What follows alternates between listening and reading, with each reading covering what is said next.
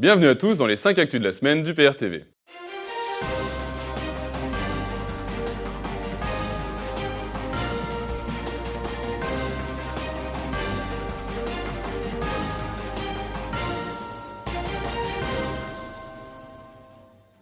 Le début de la fin du projet européen, Nigel Farage se paye l'Union européenne dans son dernier discours au Parlement en dénonçant un projet antidémocratique représentant le mondialisme face au populisme avant que son micro ne soit coupé. Ce dernier discours est un vrai bijou de lucidité et d'humour. Le parcours de Nigel Farage est un succès grâce à la clarté de son discours et à sa détermination sans faille. Voilà une source d'inspiration pour les partisans du Frexit.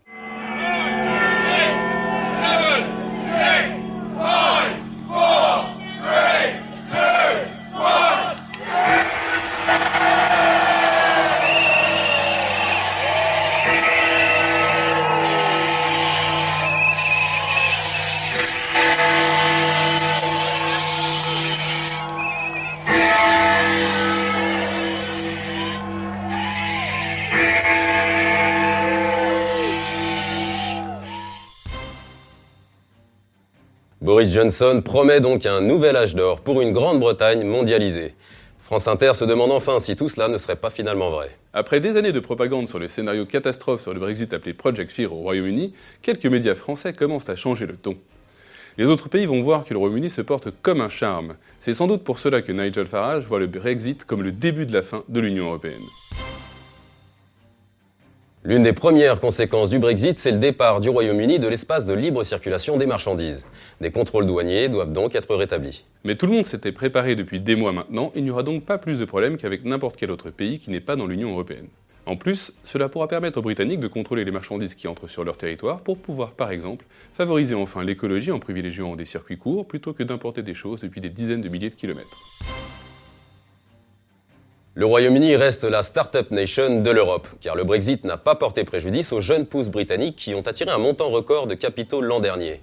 Tout un symbole, donc Londres draine plus d'investissements que Paris et Berlin réunis. Et si les scénarios catastrophes se trouvaient plutôt dans l'Union européenne qu'au Royaume-Uni? Rappelons l'état social en France avec les gilets jaunes et les grèves, sans parler de la pauvreté de masse en Allemagne, qui est aussi aux portes de la récession. Invité sur le plateau du magazine Interdit d'interdire sur RT France, Jean-Luc Mélenchon a répondu aux questions de Frédéric Tadei sur l'actualité politique française et internationale. Selon lui, la France n'est plus un État indépendant. Monsieur Mélenchon devrait aller au bout de sa logique et soutenir clairement le Frexit plutôt que de vendre aux Français une illusoire renégociation des traités qui n'aboutira jamais avec la règle de l'unanimité imposée par l'article 48 du TIE. Car aucun pays de l'Union européenne ne s'abordera ses intérêts au seul bénéfice de la France. En quatre ans, les républicains ont perdu les trois quarts de leurs adhérents. Le parti de droite a annoncé avoir comptabilisé 58 000 adhérents à jour de cotisation au 31 décembre 2019. En comparaison, l'UPR a environ 26 000 adhérents à jour de cotisation et est l'un des rares partis qui progresse. Malgré son absence dans les grands médias, dire la vérité et être stable dans ses analyses semble être une stratégie payante et reconnue par les Français. Après avoir posé à Angoulême aux côtés du dessinateur Jules avec un t-shirt montrant un chat, l'œil ensanglanté avec la légende LBD 2020, Emmanuel Macron a défendu la liberté d'expression malgré son désaccord avec le dessinateur concernant le terme de violence policière. Macron porte l'indécence à son summum, ce qui est très mal vécu du côté des forces de l'ordre. La candidature d'Édouard Philippe au Havre suscite déjà des critiques. S'il est élu, il a déjà assuré qu'il restera à Matignon tant qu'il aurait la confiance du président. S'il est élu, il faudrait qu'il explique aux Français comment il fera concrètement pour cumuler le travail de Premier ministre avec celui de maire. Julien Aubert des Républicains et François Asselineau, le président fondateur de l'UPR, ont débattu près de deux heures sur différents sujets, dont l'état économique et social de la France, la procédure de destitution d'Emmanuel Macron, le Brexit, l'Union européenne et l'euro. Je pense que M. Macron, en effet, se rend coupable de haute trahison de, de nombreux égards. Par exemple, le traité de Marrakech, le pacte de Marrakech sur l'immigration, qu'il a fait av- avaliser comme ça, sans en parler à la représentation nationale, c'est de la haute trahison, parce que sur ces sujets migratoires, ça n'est pas M. Macron, il n'avait jamais dit aux Français qu'il rectifierait le pacte de Marrakech, qui considère le phénomène migratoire comme un phénomène normal. C'est de la haute trahison lorsque M. Macron a signé le traité d'Aix-la-Chapelle, où il dit que la, la, la priorité de la diplomatie française avec l'Allemagne, c'est que l'Allemagne dispose d'un siège de, de, permanent au Conseil de sécurité pour l'Allemagne et qu'on met en œuvre une espèce de mélange de l'ensemble des forces militaires françaises et allemandes sans, sans, sans évoquer peut-être le problème des armes nucléaires qui pourraient être fouillées à l'Allemagne.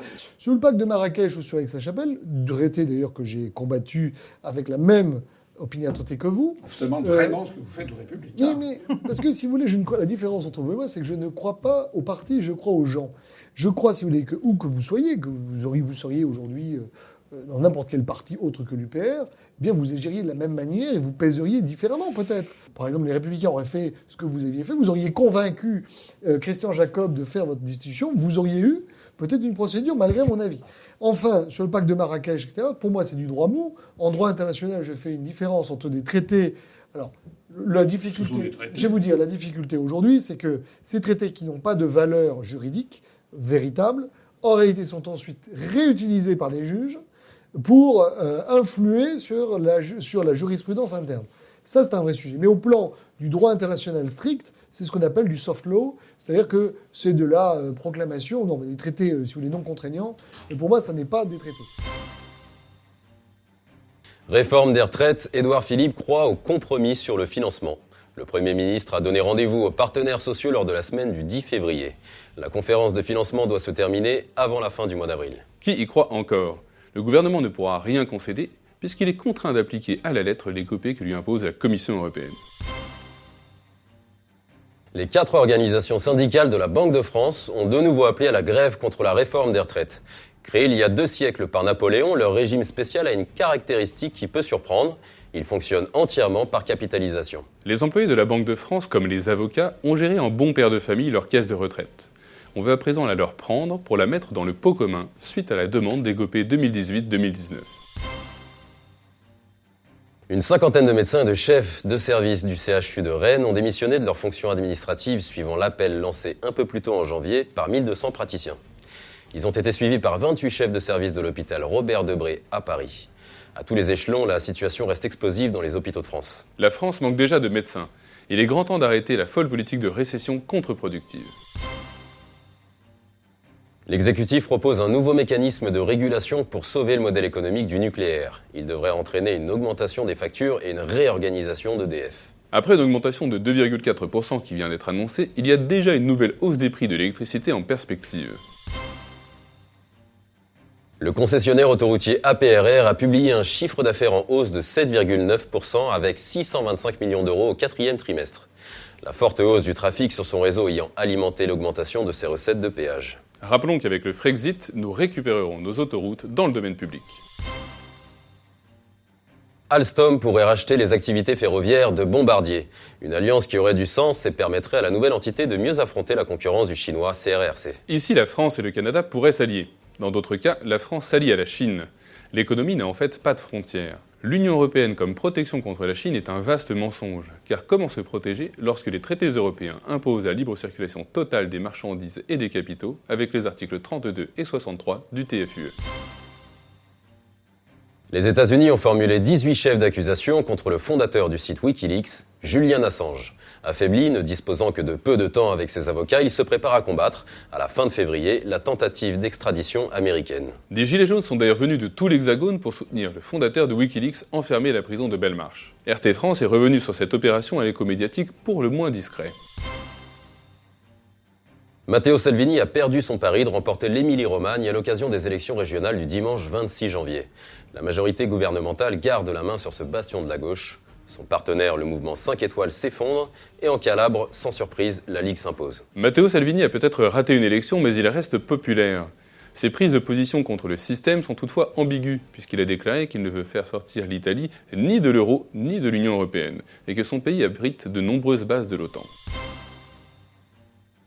C'est par la publication d'un tweet que le contrat polonais pour l'achat de 32 avions de combat américains F-35A pour un montant de 4,6 milliards de dollars a été confirmé. Rappelons que la Pologne reçoit près de 9 milliards d'euros de subventions européennes tous les ans, à laquelle la France contribue pour près de 2,5 milliards. Voilà une belle solidarité européenne au profit des États-Unis.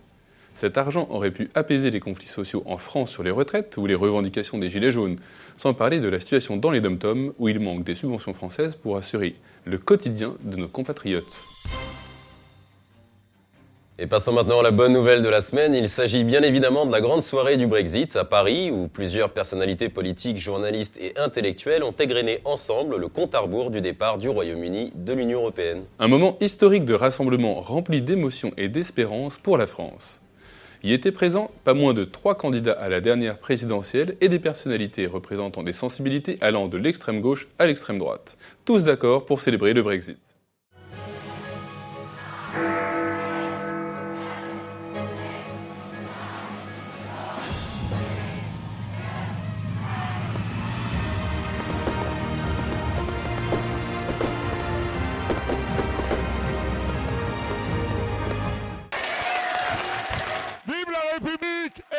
France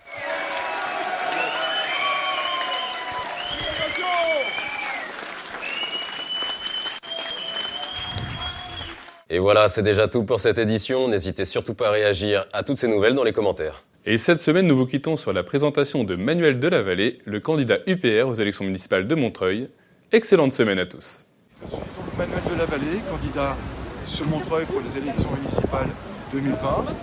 J'ai 57 ans, euh, je suis le père de quatre enfants, je suis donc euh, employé à la SNCF, cadre à la SNCF. Maintenant, ça devient plus compliqué de rentrer comme apprenti dans ce type de boîte, malheureusement. Donc moi, j'ai fait toute ma carrière dans, dans cette entreprise. Je suis également enseignant à l'université, donc je mène une double carrière. Alors mon programme local, dans un premier point, c'est d'abord l'honnêteté. C'est la transparence.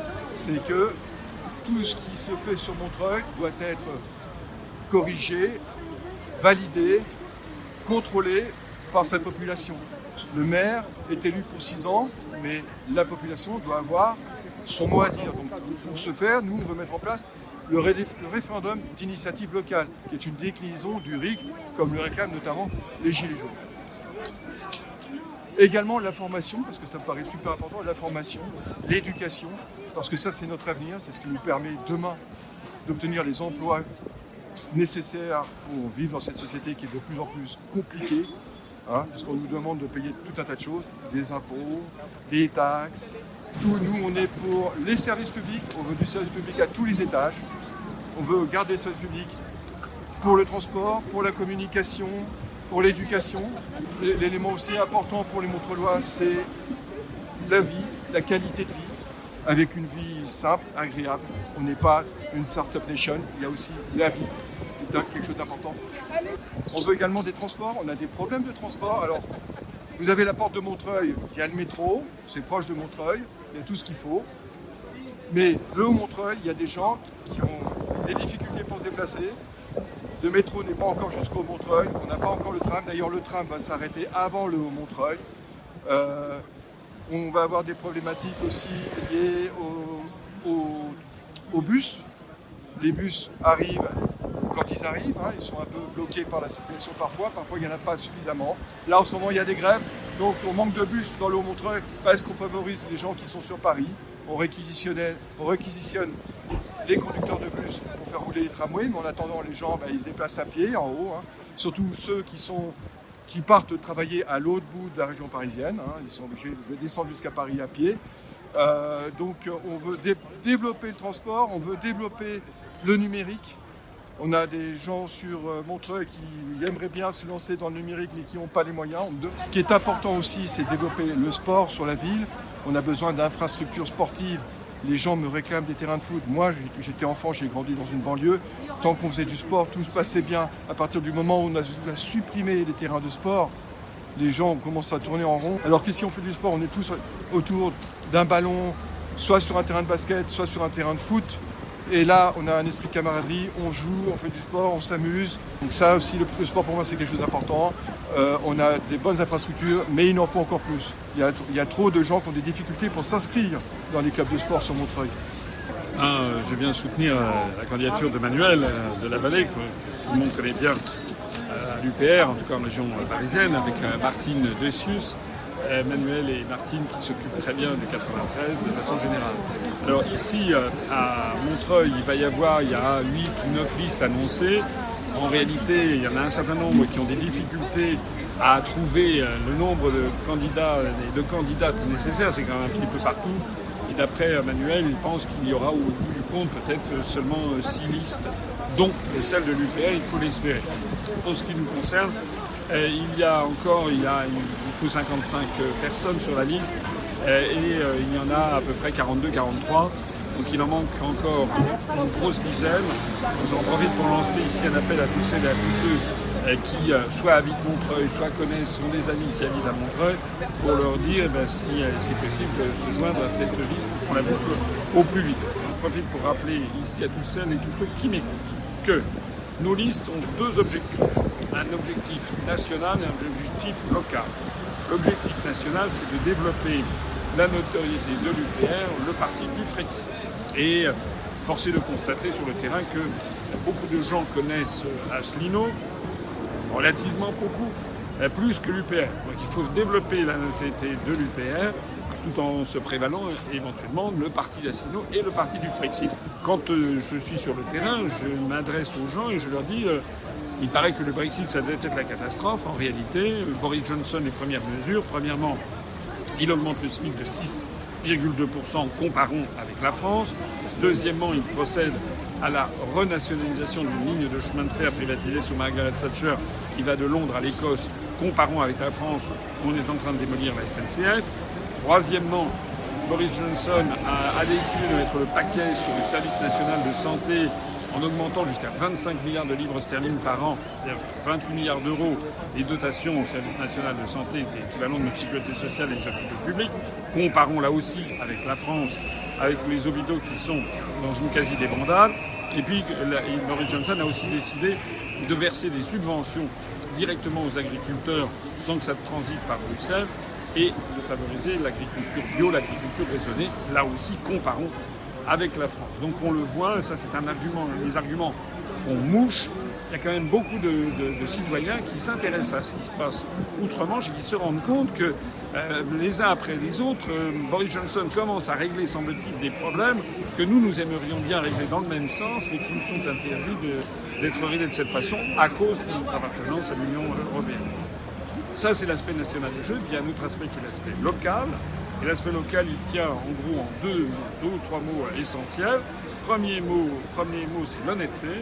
Nous sommes le seul grand parti politique qui se présente et qui prend l'engagement que tous les candidats, et pas seulement la tête de liste, mais tous les candidats ont, euh, sont, euh, euh, ont un judiciaire vierge. Hein, donc il faut dire aux autres comment se fait-il que votre parti politique ne présente pas un casier judiciaire vierge Donc il y a une honnêteté, nous respectons, vous savez, les 29 autres prescriptions de l'association Anticor, notamment la baisse des rémunérations des élus locaux, la transparence dans l'attribution des logements sociaux, la communication régulière des délibérations de ce qui se passe au conseil municipal, allez voir les 30 recommandations de la liste Anticor que nous appliquons. Je rappelle aussi que notre mouvement politique n'a jamais été mêlé à la moindre affaire financière que ce soit depuis 13 ans et que nous avons zéro euro d'endettement bancaire.